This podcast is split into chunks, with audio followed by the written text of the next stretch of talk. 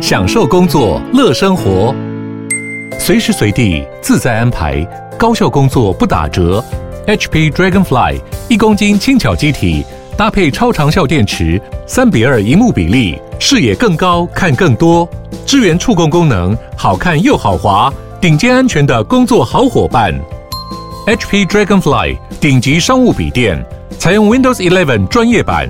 在任何地方展现卓越的工作表现。嗨，大家好，我是摩尔，欢迎收听摩股史纳克。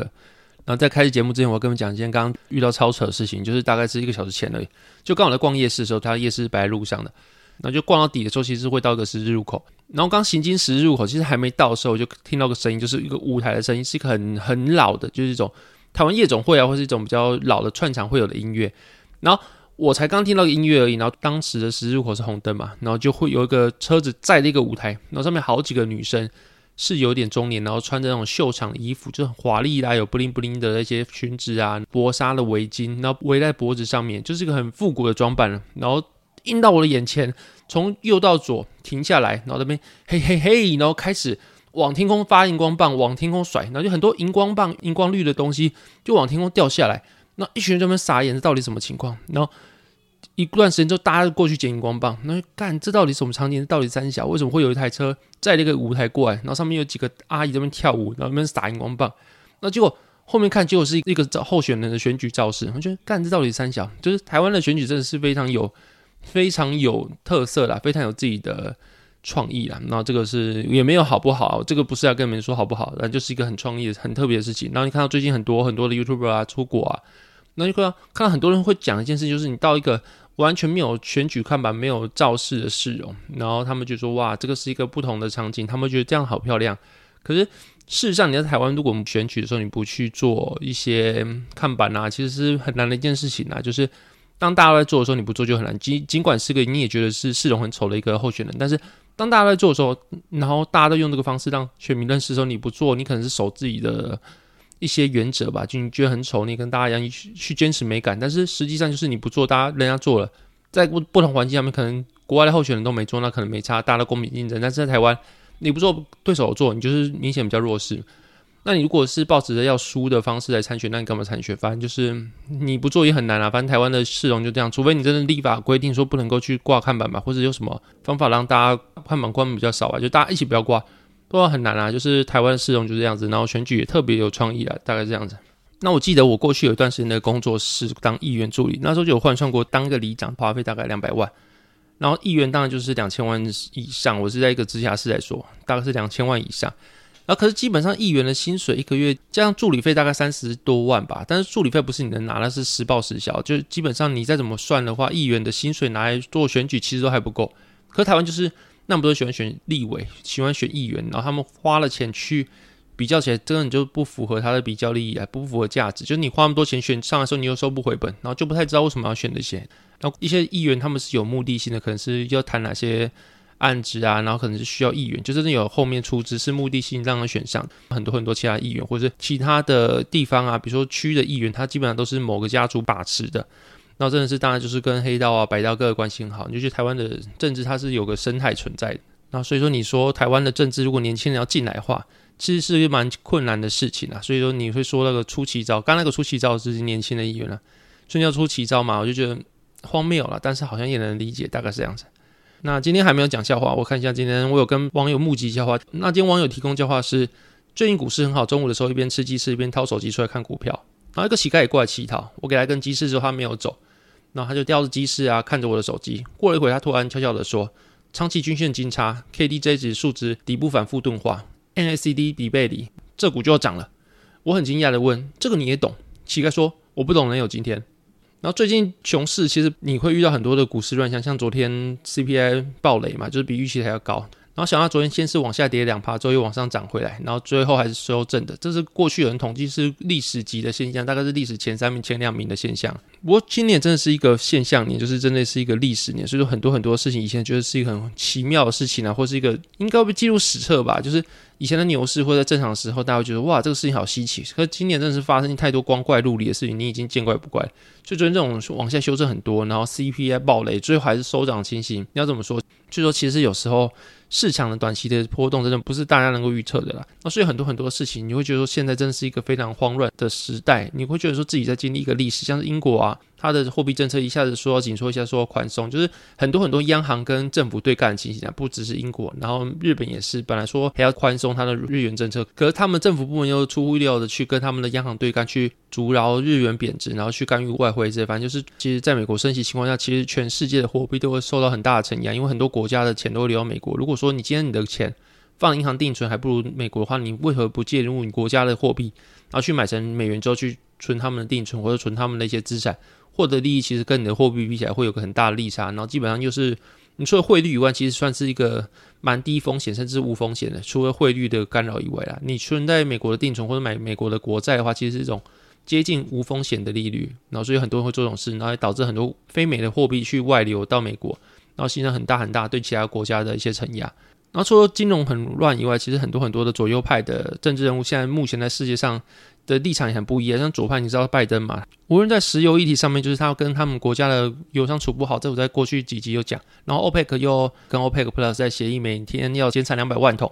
然后所以导致说现在的经济大家是看衰退情况下，理论上油价要掉，因为它的需求变弱了。可是现在油价反而升，就是因为有减产去支撑它的油价。那这样又跟拜登唱反调，因为他是希望他们可以去做增产或者维持它的产能，然后让原物料价格顺利往下掉之后呢，CPI 就会自然往下掉，就明显跟他去对干嘛。然后拜登又跟国内的油商不太好，所以说现在他只能不断释放战略储油，没有其他的方法。然后那情况下，拜登过去有说要去补助他们美国的油的价格，可这样子的话，你就等于是释放金钱到市场，就等于是加剧通膨，所以说。一来是他选民结构有一大部分就是支持干净能源的左派嘛，所以说他才使不要去增加页岩油的产量啊，或者是他们的化石燃料的用量，我觉得是可以理解的。可在情况下，你跟国内油商的关系不好，然后对国外你又没号召力的情况下，你如果不去增加页岩油的产量的话，其实我也不太懂会有什么样的方法能够去阻挠现在这个事情发生，尤其快要期中选举了，你。在美国人极度失业的情况下，或者你在努力的去打击风险资产情况下，是很难的一件事情啊。反正就是左派的治国已经这个样子，那右派如马斯克这种效率至上的人，其实最近也出很多篓子，像是大家都知道，马斯克接受采访的时候说，他觉得说乌俄战争已经导致全世界很大危机，但是台湾跟中国的台海战争如果真的爆发的话，那个危机是会比乌俄战争还要多的，因为。你看到台湾跟中国，无论是很大内需市场，或者是出口导向，或者全世界的半导体供应链啊，或者台湾有个很完整自己的生态链的台湾，所以如果台湾真的是发生什么事情的话，就算只是小小的一些它状况，所造成的伤害绝对会比乌俄战争还要大。所以有鉴于此，马斯克希望说台海不要发生战争，那情况下就是台湾可以妥协一点，可以成为一个中国的特别行政区，可能是比香港还要更开放一点的，但就是成为中国的行政区。然后这个话出来，大家就会真的是。瞬间掉粉了，就很多人对马斯克本来是还有一丝崇拜的，反正是对马斯克是有崇拜的人，会听到这句话之后，不太理解马斯克为什么讲这种话。然后在过去的时候，其实也是蛮喜欢马斯克的一个，我还持有过特斯拉股票。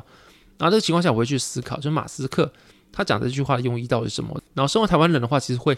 更多的是用自己的情感去看待事情。当然，因为你生活在这片土地，那无论他是什么，他如果支持中国，然后希望台湾变中国的一份子的话，我们有香港当借鉴的嘛？就如果你说理论上对方是能够讲理的情况下，你要当成为中国一份子，然后去签订合约，然后去说台湾成为中国的一份子，但是我们有保有目前的自治权，保有目前的生活化，哦，当然是 OK。但问题是中国不是一个讲理的地方，中国是可以把过去中英协议的一些那些合约说单方面的解释成历史文件的地方，他不会去讲理，他不会去讲规则，他不会去守信用。这情况下，你去谈说台湾成为中国的一部分，然后大家去遵守合约。那基本上就送台湾去死而已嘛，用送台湾去死去换全球的供应链稳定，或者换你的特斯拉这间公司的最大利益化。那就这当然是如果你是从右派去看的话，这是一个非常符合右派的逻辑的一个想法。但是你对于台湾或是对于一个全世界来说的话，我不觉得说这是一个很合理的方法。一来就是中国它不会守信用，二来大家也可以看到，就是乌克兰跟俄罗斯在打之前，大家也不觉得会打，所以说到真打之后呢，那才真的是。站出来去支持乌克兰。那今天一个民主国家去面对集权国家，已经进入战争了。然后情况下，台湾其实是你要说，你可以说是台湾，你要说你说是亚洲的一个比较奇迹的民主典范，从过去的威权走向民主化。然后这情况下，台湾有点像小虾米去对抗大金鱼，无论是人口数、然后资源量或者领土面积来说，台湾都没办法去跟中国比。可在这个情况下，先天劣势的情况下，我们还走出了自己路。然后成为了一个无论是半导体啊、产业啊，或是民主化，都来说是非常成功的国家。所以说，我们基本上可以算是民主的第一线，去对抗集权或对抗共产政权的一个国家。那的情况下，如果说把台湾区成为香港的一部分，就成为像是香港一样中国的一部分的话，其实是有一种后续民主化的国家，他们是不会去团结，因为大家都会去。现在就已经是反全球化的情况下，大家都已经是逆全球化，希望产业往自己的地方去做发展，把很多很多海外产业拉回来啊，然后政治也会互相的猜疑啊，等等的。这个情况下，你得把台湾称为中国一部分。那身为是民主阵营的老大哥，美国啊，或是北约啊等等的，你要怎么去后续去让其他民主化的小国或者民主化国家相信，说我加入民主阵营，我维持我的民主的话，能够换来政权稳定，换来你们的保护呢？因为民主相较于集权政权来说，它就是一个政权会轮转。那政权会轮转，有有投票啊，有选票的话，就一定会有被人为操弄的可能。当民主是对台湾或者对全世界来说是最好的一个方式，因为它正是会有选票去做制约，政治人物不会去乱搞，因为你有选票做制衡。但是如果你今天在选票制衡的情况下呢，有个候选人被集权国家操弄，导致你最后选出一个被集权国家支持的候选人成为领导人之后呢，把台湾或者把国家走向个集权化的话，其实如果你没有其他的民主国家互相的制约。互相监督的话，其实你很难避免说一个好好的遵守规则民主国家不会被集权国家去操弄，甚至是就只是为了全球供应链的舒缓，或者为了一些公司的利益的话。然后就随意的把一些民主化的国家去送到前面的话，会不会后续民主阵营就彼此自分五裂？其实是有可能的。所以说马斯克这样讲，我觉得是没有道理。但是另一方面也蛮有道理的。如果你去看的话，马斯克发文之后呢，中国的驻美大使秦刚，他也因为这样子特地在推特发文去说，他感谢马斯克对于两岸和平的呼吁，以及他对台湾建立特别行政区的想法。然后他认为说这样是能够保障两岸人民的权益啦，然后对于民主的复兴啊。还有中国和平统一来说，还或是甚至对全世界来说是有有利于全世界发展的。那当然你就知道，在台湾生活久，我们当然是比全世界其他国家人还要懂中国。通常中国去讲什么话，反着看就对。所以中国去支持马斯克，反着看就是应该是有什么问题的。那后续的话，诶，果然在中国工信部最近更新的免征车辆购置税的新能源汽车行路，就是。他们后续会推出的车，然后有做减免的一些新能源车里面，那就出现了特斯拉两款高阶车。然后在过去的时候，在二零二一年还是二零二零年之后，这两款车都没有在中国去进行上市。然后出现这两款车的型号，就表示说有可能特斯拉车又可以在中国进行销售了。那再看马斯克呼吁台湾加入中国的时间点，或者是说中国的驻美大使去称赞马斯克时间点，就可以不难想象，就是马斯克其实很右啦。这个右其实没有什么。好去质疑他，一直以来都是这样的人，就是为了他的利益啊。然后他可以为了这些利益去舍弃一些东西啊。然后台湾的一些人民的幸福福祉啊，其实他刚好选在舍弃那一方。那反正大家的利益不一样，台湾好不好，其实也不会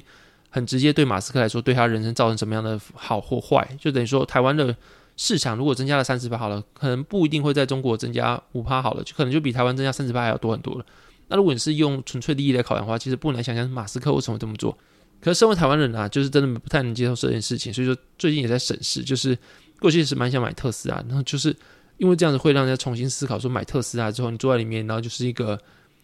一个创办人是想要把台湾送给中国一个创办人，你支持他的车子，你支持他股票，那这样子当然大家会说在商言商，就是在股市就是赚钱，不要去想那么多，然后你过生活就过好生活，然后这些事情有时候跟你的理念是可以分开来看的。但是，尤其是买车，过去有个理论，就是你所花的每一分钱都是为你所理想世界投票。你如果不想要吃地沟油，你就不要去买就产出地沟油的厂商。你这样花钱给他，就等于是变相支持他，然后也等于是资源有限的情况下，你把本来可以给其他优良厂商的钱去给那些地沟油厂商，导致优良厂商他少了这个资源，可能会更难活下去或受不到鼓励。那一样道理就是，你不想要。台湾变成中国一份子，或者你想要更多的自由福祉的话，你就不该去买特斯拉，不该把这些资源去拿给特斯拉，去该去买其他的车子。当然，说大家知道特斯拉是供不应求，那个周转天数非常低。你或许你有没有买它，对来说它的营收不会造成任何影响。但有时候就是你所花每分钱，就是为你理想事情去做投票。然后，如果你真的不希望台湾被中国，或是你不希望你的人的自由福祉、人的民主是可以放在最高位的话，当然就是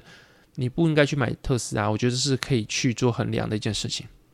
然后讲完特斯拉这个议题之后，我们来讲就是最近股市的议题。果但最近的话，其实网络上很多很多的细股工程师也分享他们自己最近突然被科技的公司去召开大家的临时大会。那在网络上分享这个网友，他大概是在礼拜二到礼拜四之间某一天去召开这个会，因为通常科技公司不会在礼拜一或礼拜五的时候召开这样的会议，所以说当他收到这样的通知之后，他大概就心里有底，这是什么东西了。那后续他没有被裁员，但是他发现一件非常惊人的事情，就是很多很多被裁员的人都来自于 engineer 或者 product 或者 design，就是那些大家会以为被裁员都是比较低阶底层，不是低阶，就是一些比较做基本工作的人，像是嗯生产员啊，或是一些比较做一些制式工作的内容的一些人。他发现不是，就是这次被裁员的都是一些 engineer，就工程师啊，或是产品的设计啊，或者产品经理等等的比较高阶，或者是比较属于。过去以往来说，就是薪水比较高的一些职业，然后甚至有些人是一个小时前还跟他去讨论专案啊，是非常热情，然后非常有能力、非常憧有憧憬的一些很优秀人才，也瞬间被辞掉了。这些是小公司，然后小公司当然是比大公司还容易有这些情况发生，因为小公司的资源本来就比较少。小公司遇到这些事情的话，不像大公司有强健的现金流，或是有很多很多业务可以去，在某个业务不好的情况下，其他业务可以去 cover 过来。所以说，小公司通常。在熊市来说，会倒掉的比率好像会高于八成左右。那所以说，你的小公司版就是很难生存情况下，你能够尽量去缩减人力，然后去保有现金过寒冬，是一个非常重要的事情。然后反正就是很多很多的科技业现在开始裁员，可能你看最近的美国的失业率却来到三点五趴，就是近五十年的最低。所以你就觉得很很神秘的一件事情，就是像 Amazon 或者 Facebook 或者很多很多大科技业也开始冻结人数，甚至裁员。但你看到失业率还是非常低，然后。就像过去分析，有一部分情况就是有很多人是永久离开市场。那当然有两种，一种是你快要退休，突然发生疫情，你干脆就退休。你像你可能六十二岁、六十三岁，然后发生疫情啊，你快退休，反正就不差这几年，你就干脆退休好。这种人就是本来还有劳动力，但因为这个情况永久离开市场。还有一部分人就是真的死亡。然后美国好像是因为这场疫情之后，平均的寿命下降了几岁，反正就是一个数字，是让你可以去评估说美国的死亡率真的是蛮高的一件事情。然后。这种在失业率的低的情况下，但是你的母数变少的情况下，其实有很可能就是你失业率低，但是就业人口还是不如过去，因为很多人都死了。所以说你这个百分比来说，很多很多人都充分就业，但是总人口数比过去少，所以说你得到的人数也比过去少，很有可能是这个原因啊，但我不太确定，就导致说美国就算失业率很低好了，你的就业人数还是不够多，然后相对就是很多很多的公司，虽然说现在开始缩减，但是开缺的。数量还是会稍微多，或是平衡于这些谨慎的社会人口，所以导致说现在很多很多人开始裁员啊。但是美国经济还是比预想好，然后导致 CPI 进一步被推升，然后这是比较麻烦的的事情啊。那另外我们可以看到台积电也开始缩减资本支出了。本来在 Q 二的财报是说他们的资本支出是四百亿美元，那在十月十三号，也就是昨天的时候，他把资本支出下修为三百六十亿美元。台积电是一个蛮指标的数字，就是我过去一直讲，就是如果不是台积电太强，就是它没反应。那如果今天台积电开始去做一些资本支出的下修，或者是说开始它的七纳米的一些节点开始松动的话，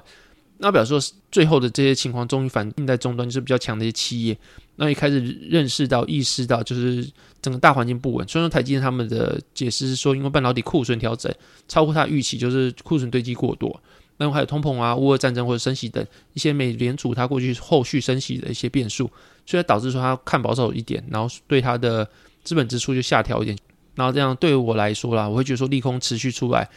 到最后完全没有利多的消息来说，对于股市来说反而是你可以比较去一步一步的往反转点去踏。那如果完全没有利空消息的话，反而是你遥遥无期的一件事情。所以对我来说，利空一直不出来的话，大家就是一直会觉得说利空迟迟不出来，那是不是还有更惨的事没有出现？他今天下修资本指数，或者前几天 AMD 去下修它的财报的展望等等，我觉得是好事情啊。这时候大家都跟你讲悲观，都跟你说会跌多少时候，我觉得说。有一个人来跟你讲一些比较乐观面的事情是蛮重要，就是你都已经撑到现在，你也知道说股市不会一直低迷下去。过往到现在有很多很多的熊市，但最后股市还是持续的上涨。在这个情况下，大家也终于意识到长期投资不容易的。很多很多的时候，大家过去看都觉得八年后就好了，反正就是指数持续的往上涨，那怎么会有那么多不赚钱呢？就是因为一来就杠杆开包，二来就是你错过了自己的风险承受能力。这样的情况下，你终于会意识到那些长期投资人并不是那么容易的事情。就是你看到很多很多没有好消息的情况下，你终身积蓄来说就是少了大概五成六成。那情况下你还能够坚持住，还能够持续在市场上的，永远是比较少数的了。那就算你觉得长期投资没有什么技术含量，光是乐观、保持乐观这一点，就是一个非常其他人难以去达到的事情。那所以说，股市能赚钱的终究不是多数，那就是因为这个原因。那所以在这时候，如果你有听节目的话，希望大家一起保持乐观啊。那虽然乐观，还是有其他原因的，不仅是我觉得说利空出尽，就是最近很多时候财报开始慢慢的爆出来，那看到如果说股市跌不下来的话，就是股市已经慢慢去预期的事情开始消化，尤其是美股啦，我会认为说美股比台股还要会比较好，比较早落地，比较快快去反转。然后一来当然是美股去年大概十月、十一月开始开始走熊了嘛，然后台股是今年的。一月、二月好像还在万八以上，然后是真的是比较延迟个一两季，所以说台股会比较晚一两季落地，加上产业结构的问题，美国的民生消费啊等等的很多很多的企业分布在各个不同的领域，然后当然说美国还是很多科技股为主，那也这也是因为现在时代中科技股比较强势造成的，所以说科技股的市值会比较大，在美国的指数来说占比也比较重，但除此之外，美国很多很多知名的一流公司，像是可口可乐啊。或是波音啊等等的，就是你说观光业啊、民生必需品等等，在指数上面占蛮多的位置。相较于台股来说啦，我就是说，一来就是比较早开始走熊，二来就是我觉得美国整体结构来说，也是比台湾的产业结构来说比较分布均匀一点。然后再者，也是全世界资金都汇流到美国，你总不能一直放定存，终究要买风险资产嘛。所以说，我觉得美国势必会比台股要早去反转，这是我自己的想法啦。那一来你也看到很多半导体厂商开始削减他们的产量啊，那也可以更有助于去让供需去获得平衡，我觉得也是蛮重要一件事情的。那总之我觉得说利空也开始慢慢来出稳，然后就是今年的第四季或者明年一二季来说，我会觉得说是有可能看到一个反转点出现的。然后当然说你会觉得说现在乐观真很少，那我怎么还那么乐观？当然就是因为你在股市就是势必要乐观，加点信仰才能够持续待在这边。那除此之外，当然是很多很多的国家，他们央行已经开始转向，像是。澳洲央行在十月四号的时候，其实本来市场预期要升两码，那最后他们只决定升一码。那他们的决策委员有在说，就是他们会希望通膨回到两到三帕的目标，那就说加息是为了可以达成这个目标。但是他们也看到，就是过去的升息让他们半年的现金利率快速上涨，然后对于一些企业啊或者个人户来说的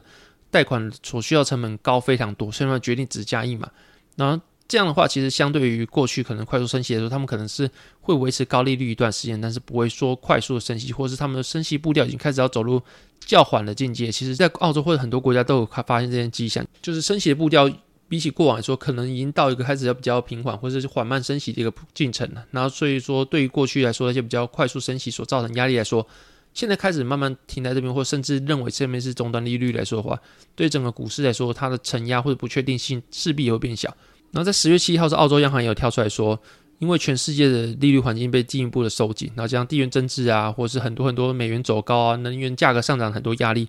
所以他们发现很多人因为利率上升，所以导致接近违约的状态，然后这进而导致很多企业面临的成本上升啊，或者是利率走高，或者收入放缓这些情况，所以他们也会担心，就是升息所造成的对于市场所造成的影响，可能是比较滞后性，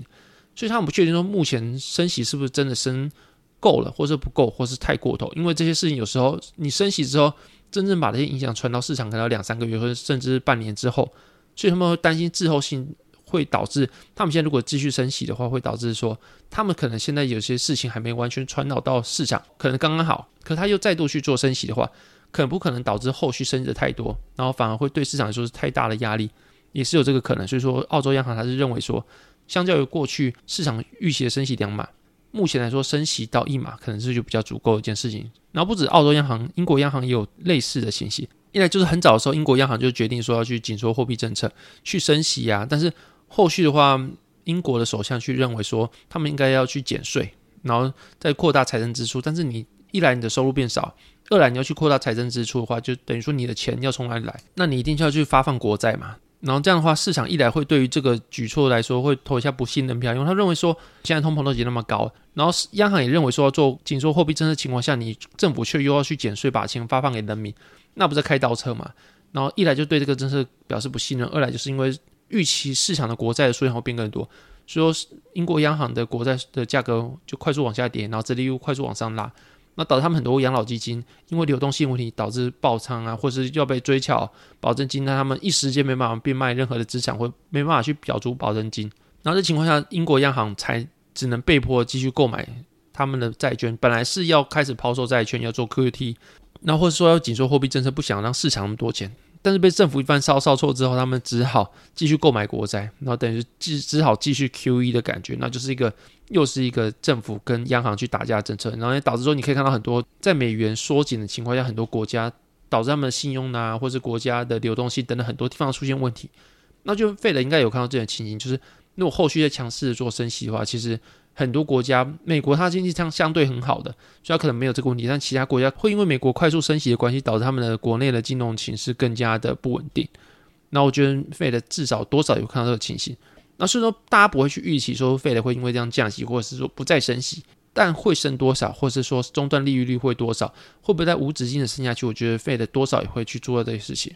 然后另外联联合国又跳出来警告说，目前的通货膨胀其实很多是来自于供应链啊，像是乌俄战争。然后美国的升息其实没办法解决供应链问题，可能费的逻辑是说它可以把需求减弱，然后没有那么多人需求之后，通膨自然会下。但是对于联合国他们立场来说，会认为说这个问题追根究底还是来自于供应链的问题，就是你这是治标不治本方法，你这样做其实很难去让通膨下来，但是你很有可能让全世界开始出现金融危机。我觉得情况下，Fed 其实多少有看到这样现象，但都不会说因为这样 Fed 就停止升息或者是放缓升息。但是我会觉得中端利率是可以在可能在明年 Q one 之前就看得到，然后可能在明年 Fed 就可能是升息会放缓。然后情况下，对于股票来说，它的承压会比较少。然后在现在估值已经超乎寻常的低，然后利空又不断出来情况下，在这个时候，我会比较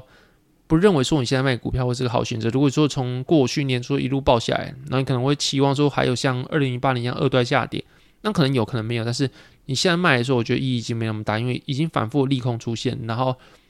企业的某些产业它的库存已经慢慢开始消化，你可以看到周转天数已经比过去来说还要下降非常多了。那当然说你可以不要欧命或者不用杠杆，但是你能够完全不持有股票吗？反而是觉得说完全不持有股票来说，会是个比较冒险的事情，因为当然不会期待说这个股市可以有立刻的反转，但是是